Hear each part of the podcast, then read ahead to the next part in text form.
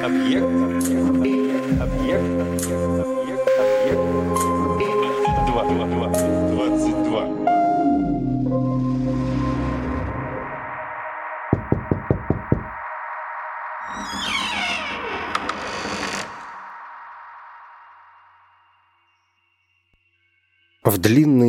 Низкой чисто выбеленной комнате в верхнем этаже дома из красного кирпича, что на улице Плезант, в Черритоне, разместилась в стеклянных шкафах поразительная коллекция простых и витых раковин, морских водорослей и цветов, кораллов, окаменелых останков, пучеглазых рыбин, птичьих чучел и русалок. Еще были здесь ящики и якоря, пушки и куски янтаря, кварца и разных руд, заморские редкости и диковины и всякий хлам. И долгие-долгие годы, озаряемые светом, лившимся сквозь узкие окна с резными каменными плодами и соцветиями, со старинными свинцовыми желобами, долгие-долгие годы лежали здесь в непробудном сне – в просторном стеклянном ящике три спящих мальчика из Йоркшира. История эта ведется издавна, но ведь какую историю не возьми, хоть грустную, хоть веселую, ведет она нас далеко-далеко назад. Году примерно в 1600 или около того, когда королеве Елизавете исполнилось 67 лет, а Уильям Шекспир написал «Юлия Цезаря», в 24 милях от Стратфорда на Эйвоне умер богатый мельник по имени Джон Джеймс Ноликинс. Мельница у него была отменная, самая лучшая во всем Йоркшире, но никто из соседей, во всяком случае из тех, кто победнее, видеть его не мог. Это был угрюмый, жестокосердый старик с жадно сжатыми кулаками. Он обманывал крестьян и никогда не имел жалости к тем, кто попадал в его клещи. Старея он становился еще злее и скаредней, так что под конец стал морить голодом даже своих лошадей. Умер он богачом, но мало кто из соседей скорбел о его кончине. Со смертью же стали таять и его денежки. Три сына мигом загробастали все наследство и, как шакалы, стали раздирать на куски то, что осталось от трапезы льва. Богатства уплывали из их рук, как песок утекает сквозь сито. Они бражничали, играли в кости и карты, ставя на кон, сколько на ум взбредет, веселились, кутили и пировали, но не могли бы отличить от трубей от доброго зерна. Скоро они проиграли не только дело отца, но и все его сбережения. Крестьяне говорили, что в муке теперь попадались пыли даже камни, а иногда и плевелы, и шел от нее затхлый мышиный запах. Но сынам-то что за дело?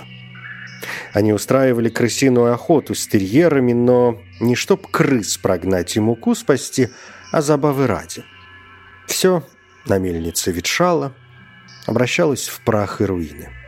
Крылья были в заплатах и стучали на ветру, крыша прохудилась, а ручей и запруды, где раньше были лишь кристальная вода, обросли водорослями. Если же кто-то из бедных крестьян пытался пожаловаться, в ответ они слышали лишь пьяную ругань и насмешки. Так, года через три-четыре, когда околела с голоду последняя кобыла мельника, его сыновья разорились в конец, и было это неизбежно, даже если бы в одну промозглую ветреную ночь когда они бражничали и горланили на мельнице, младший не опрокинул бы чадящую лампу на стол и не спалил бы все до основания. Старший, похватав что можно, подался в море в иноземные края, где помер от желтой лихорадки в Табаго. Второго сына взял к себе дядюшка, золотых дел мастер из Лондона, только оказался этот сын таким ленивым и непонятливым, что больше ломал, чем чинил. Наконец, когда он проглотил китайскую персиковую косточку с затейливой резьбой, которую привез в Италию сам Марко Поло, хозяин так разгневался, что тут же прогнал его раз и навсегда. Он поехал на восток и стал рыбным торговцем на Радклифской дороге, где была у него лавка вроде сарая, а перед ней длинная скамья. Но и тут он оказался нерадивым, а вскоре стал делать, что не попросят. Да так, чтоб вовсе не просили, в Саутворкском театре «Глобус», где видел своими глазами Шекспира, одетого привидением в Гамлете, и где в сцене из Гамлета его чуть не убили. А младший сын, которого тоже звали Джереми, женился на богатой вдове сидельника. У нее был островерхий дом на Хай-стрит в цветущем городе Черритоне, в восьми милях от Бишоп-Хитчингсворта. Вернувшись домой после медового месяца, он первым делом пририсовал к портрету сидельника большой красный нос. Вторым делом он утопил в дождевой катке хозяйскую кошку за то, что оголодавшая бедняжка своровала сыр. Третьим делом он сжег нарядный воскресный чепчик своей супруги вместе с ее париком. И как только она с ним уживалась, остается для нас тайной. Но уживалась как-то. Было у этого Джереми три сына – Джоб, Джон и еще один Джереми. Нельзя сказать, что семейство это процветало, а можно сказать, что спускалось оно по лестнице, ступенька за ступенькой до самого низу, но потом вдруг опять стало подниматься.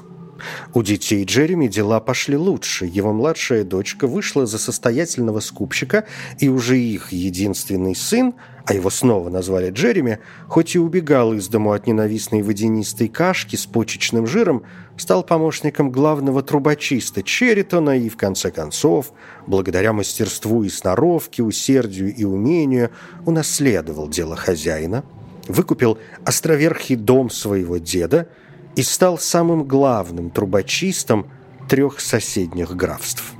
Сам он никогда не женился. Несмотря на трудное детство, несмотря на доброту хозяина и успеху владельцев трех графств, был он скрягой и жмотом. Дверь его украшала громадная щетка и искусно выполненная колотушка. Друзей, как можно понять из сказанного, у него почти не было – но слыл он лучшим и самым богатым трубочистом в этих краях. Впрочем, большей частью своих доходов, а позднее большей частью своей славы, он был обязан трем сироткам-ученикам – Тому, Дику и Гарри. В те дни камины строили размером с небольшую комнату и уж во всяком случае не меньше просторного шкафа. Возле них были теплые уютные уголки, а сами камины уходили колодцами до крыши, иногда сужаясь или расширяясь кверху. Чистили их вручную. Ученики Джереми перебирались со щетками вверх с одного закопченного кирпича на другой и выгребали сажу, пока сами не становились изнутри и снаружи чернее угольного араба. Всюду на них была сажа, сажа и сажа. В глазах и во рту, в ушах и в носу. Иногда Кирпичи оказывались раскаленными, и на руках у них вздувались волдыри. Иногда в узких местах мальчишки чуть не задыхались, а случалось, что и застревали, и могли иссохнуть, как мумии во тьме. Бывало, что в душной тесноте соскальзывала нога, и они летели вниз, как яблоки с ветки или градины из апрельской тучи. А Джереми Ноликинс, рассовав все принесенные ему деньги по пузатым мешочкам из холста и кожи, подчевал ребят водянистой кашкой на ужин и водянистой кашкой на завтрак. На обед по вторникам и четвергам получали они по пудинга на почечном жире, в котором, подобно янтарным бусинкам, виднелись кусочки того же самого жира. По понедельникам, средам и пятницам кормил он их тем, что назвал супом – а по воскресеньям отведывали они немного мяса. Самого дешевого мяса от двоюродного брата, которое добрые хозяева покупают для кошек. Но ведь нельзя же лазить по дымоходам, совсем не пробуя мясо. Зато по субботам им подавали с пылу с жару наедаться люди от мэра.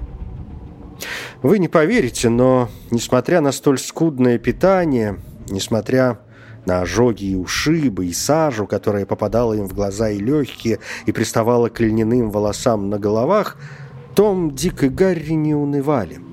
А когда субботним вечером их отмывали струей из-под насоса, на растертых щечках даже можно было разглядеть румянец. В общем, были они как Том Дакер, из страшилки-дразнилки. Помните, малютка Том Дакер ревел от того, что стриг парикмахер кудряшки его. Он стриг приговаривал, что за пропажа. Зато их не выможет черная сажа. Той ночью привиделся Дакеру страх, как будто покоятся в черных гробах несчетно народу, и Дик там, и Нед, и бледные их лица, и бледен рассвет — том Дакер был ужасно мил, как маленький барашек.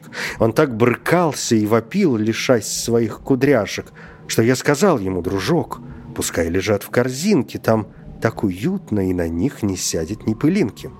Здесь им ни сажа не страшна, ни грязь, ни пыль, и он вдруг улыбнулся и заснул, и видел страшный сон, как будто все его друзья, и Джек, и Джилл, и Джой по черным ящичкам лежат, засыпаны землей. Но ребята вежливо обращались ко всем пожилым дамам со словом «мэм», даже если какая-нибудь злющая старуха обзывала их наглецами, сорванцами и хитрецами, хозяйки, случалось, отрезали им по сытному куску пудинга или угощали кружкой молока и печеной картошкой, а то и отсыпали полный карман конфет с ломтем белого хлеба в придачу, который, впрочем, недолго оставался у них белым. Что ж, и голодные воробушки порой находят то крошку пирога, то горстку семечек, а всю прелесть яств оценит, конечно, не тот, кто сыт. Если же им удавалось улизнуть от работы, они бежали поплескаться на речку или искать птичьи гнезда в лесу, или забирались в каменоломню рядом с городом. Чудные лесные места здесь у древнего Черритона. Только отлынивали они или нет, а Джереми Ноликинс IV, старый Нол, как звали его соседи, подчевал их березовой кашей по утрам, по полдникам и по вечерам. Тут уж щедрее его не было, он не жалел розок ни для четвероногих, ни для двуногих. Том, Дик и Гарри ненавидели старого Нола, и это, конечно, плохо. Но, с другой стороны, они были так веселы и счастливы, если их не побьют, и с таким аппетитом ели даже водянистую кашку, что и не задумывались, до чего ненавистен им Нол. И слава богу, потому что от таких мыслей им стало бы еще хуже. А в общем-то выглядели они счастливой троицей, хотя руки их были покрыты волдырями, а ребра обтянуты кожей, глазки их сверкали, а зубки были белыми. Но только лишь зубки переставали стучать от холода, тело ныть от угощений старого Нола, а глаза не щипала сажа, они снова хохотали и болтали, свистели и свиристели, как кузнечик, и в июне – или скворцы в сентябре. Иногда они ссорились и дрались, кусали и царапали друг друга, потому что никто ведь не учил их, как бороться по правилам. Но всегда оставались добрыми друзьями. Бывало, забирались они в чужой сад отведать зеленых яблок или устраивали какую-нибудь проказу зазевавшейся старушке. А чего еще ждать от резвых трубочистиков? Была в этих трех оборвышах дикая сила необъезженных жеребят и легкая прыть ягнят, хотя выглядели они куда черней. И старый Нол, как ни старался, не смог их приручить. Не становились они ручными, и все тут. Ночью спали они тихо и покойно, как младенцы в зыбках. Все трое редком – на чердаке под крышей, лежа на широченном соломенном матраце и соломенных подушках, прикрывшись обрывками одеял из старых мешков. Старый Нол был и по природе, и по привычке несносным и вредным, скрягой, а потому просто терпеть не мог, когда кто-то другой бывал весел, счастлив или просто толст. В иную минуту он готов был заживо содрать кожу со своих учеников, но ведь ему надо было выжать из них всю работу, какую они могли сделать, а потому приходилось кормить мальчишек хоть какой-то едой, чтобы душа у них оставалась в теле. А то люди мэра стали бы выспрашивать, что да как стряслось. Веселый нрав ребятишек просто выводил его из себя, но сколько бы он их ни лупил, Трубочистики продолжали улыбаться. И еще отвратительней мальчишки были ему от того, а в глубине своего черного сердца он понимал это, что как бы ни ненавидели они его, получив порцию соленых розок, дети ни разу не сделали ему ничего дурного. Каждый день он смотрел на них с тем злорадным вожделением, с каким отчаявшийся великан смотрел когда-то на христиан и верных, брошенных им в темницу. Порою по ночам он подкрадывался к их убогому чердаку, где изо всех щелей дул сквозняк, и смотрел при свете звезд и луны, как крепко спали они на соломенном матраце, откинув мешочное одеяло – а на их лицах лежала чуть заметная дальняя улыбка, будто сны их были покойны, как лебеди с блаженных островов. Это тоже приводило старого Нола в ярость, что смеют видеть во снах эти сорванцы. Чему улыбаются в них эти уродливые арабчата? Можно отлупцевать проснувшегося мальчишку, но нельзя ведь отлупцевать сон, в котором он витает. Здесь старому Нолу уж ничто не могло помочь, и оставалось ему только скрежетать зубами. О, бедный старый Нол! И какой скрежет зубовный издал он, когда в первый раз услышал ночную музыку.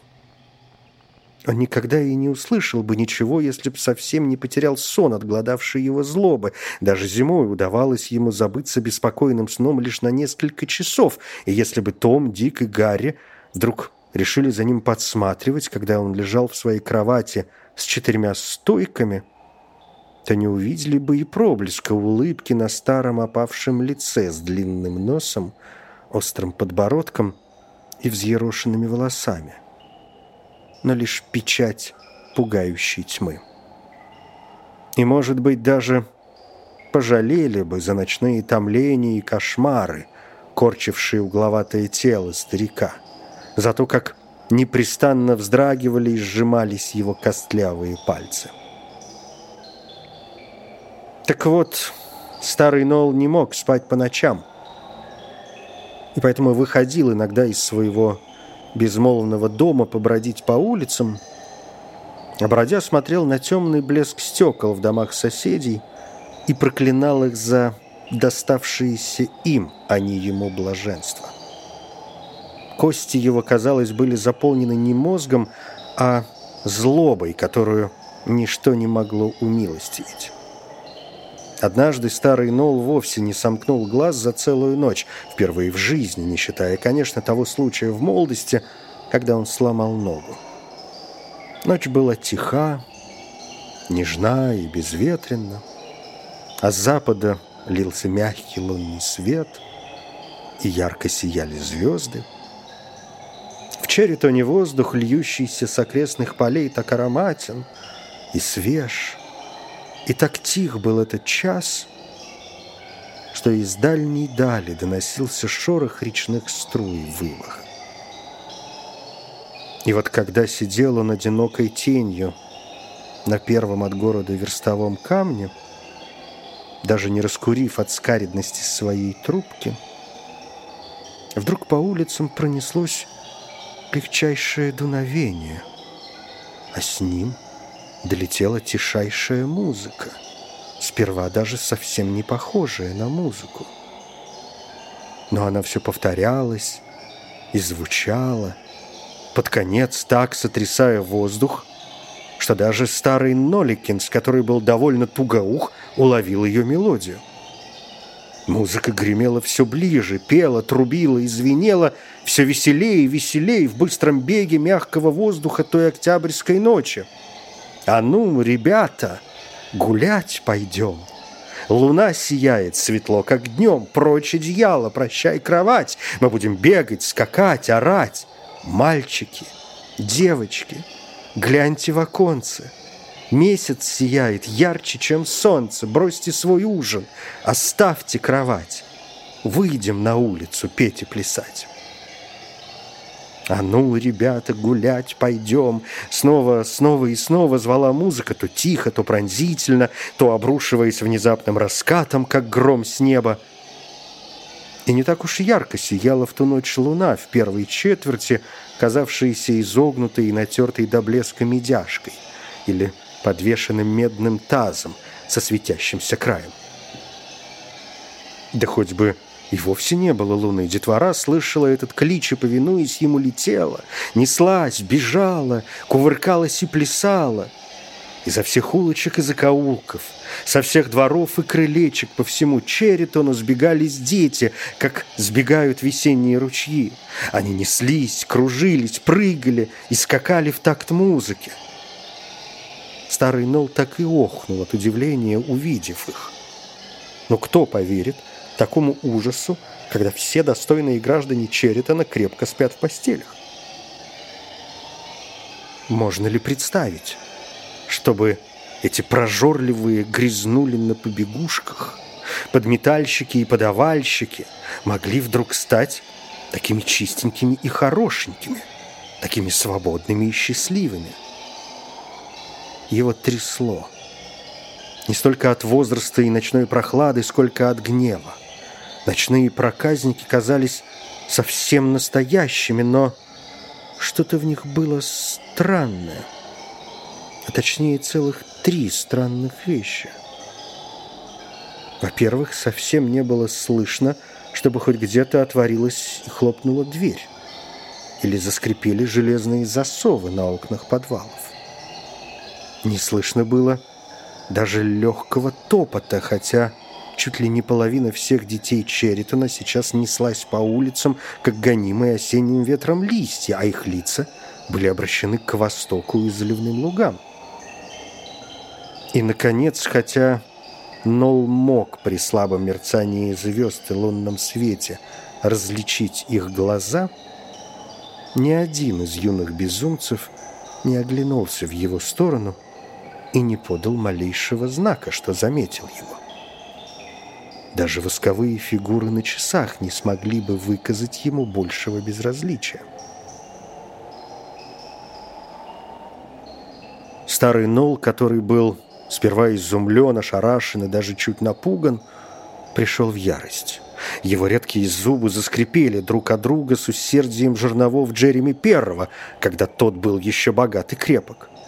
Гнев Нолла, можно не сомневаться, отнюдь не угас, когда, повернув лицо к своему крыльцу со стоптанными ступеньками и желобчатым навесом над ними, он увидел, как заячьими прыжками поскакали вперед его собственные заморенные ученики — Том, Дик и Гарри.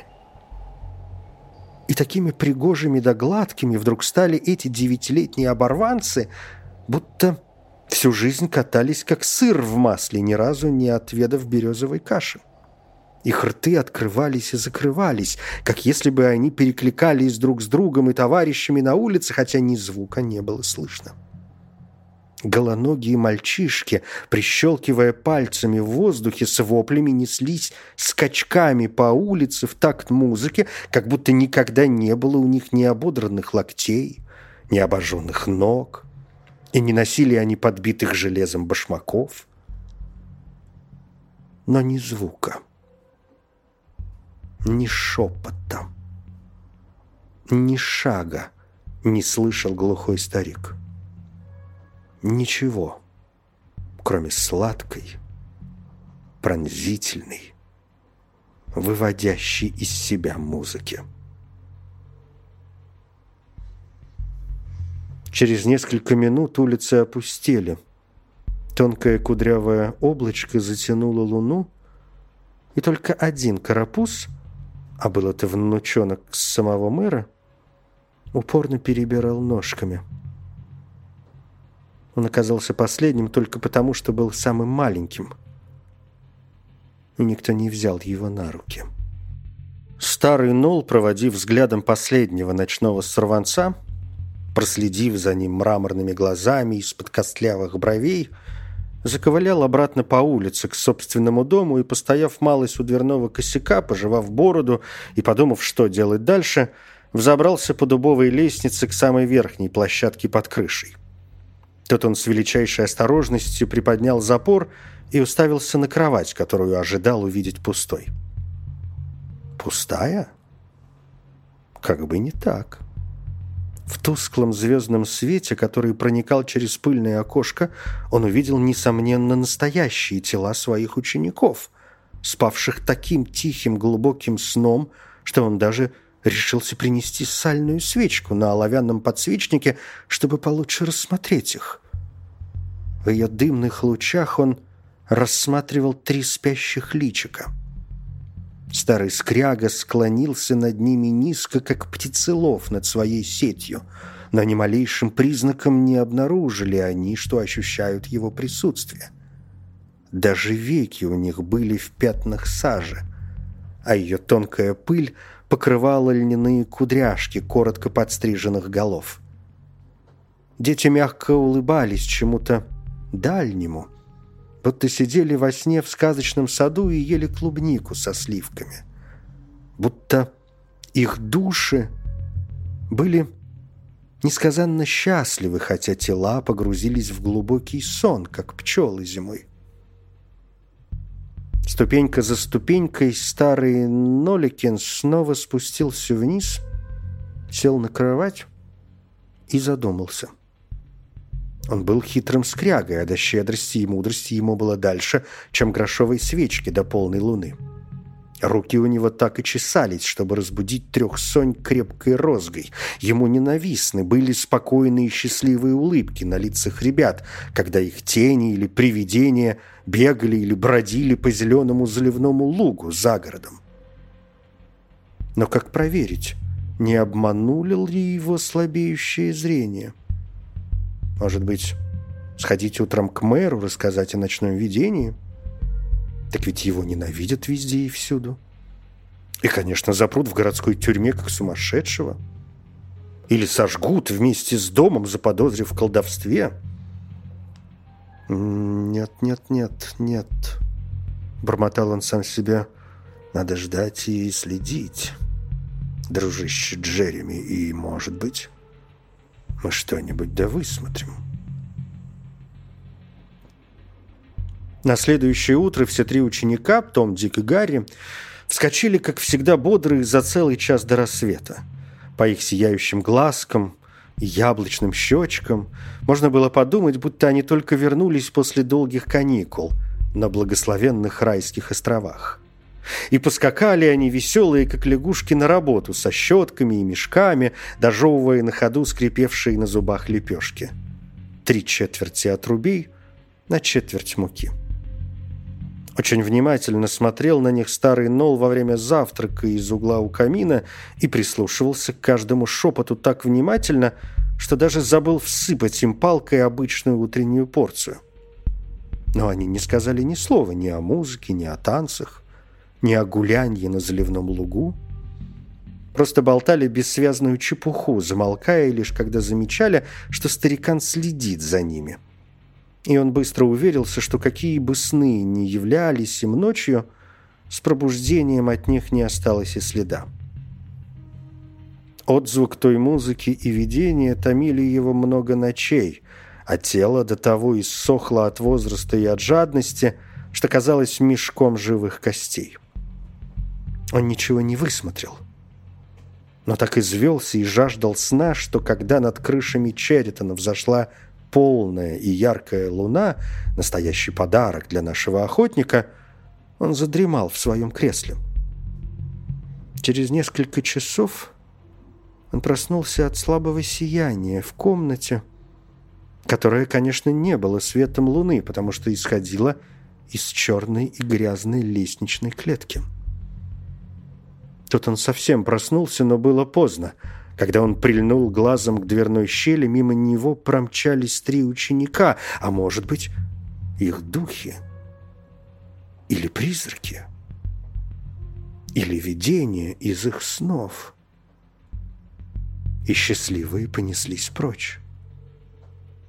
Не успел он рта раскрыть, как легче ветра пролетели они сквозь сиву и скрылись из виду.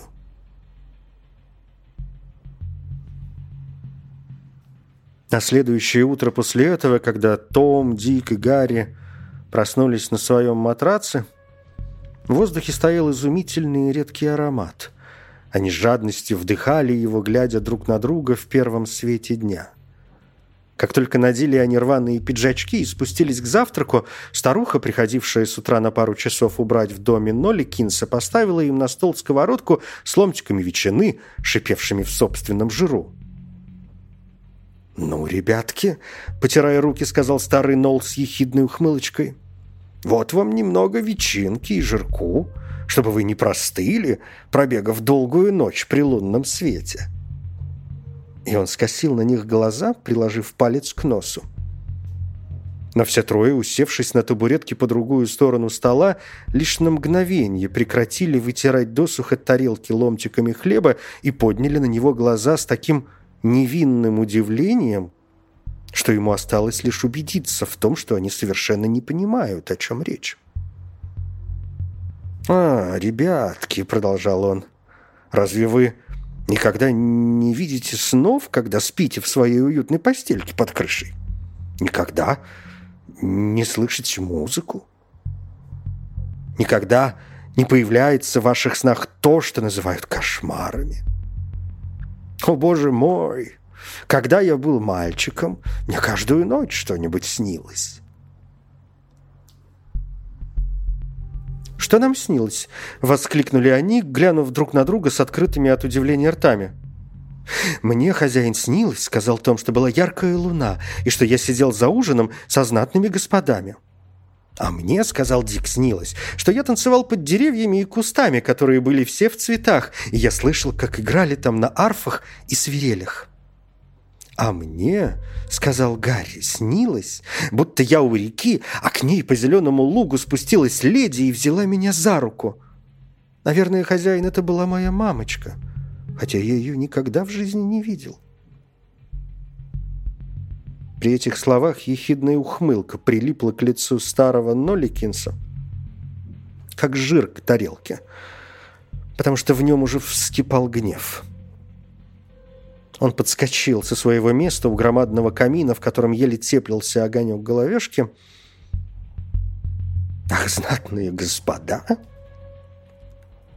Арфы! Мамочка!» — закричал он.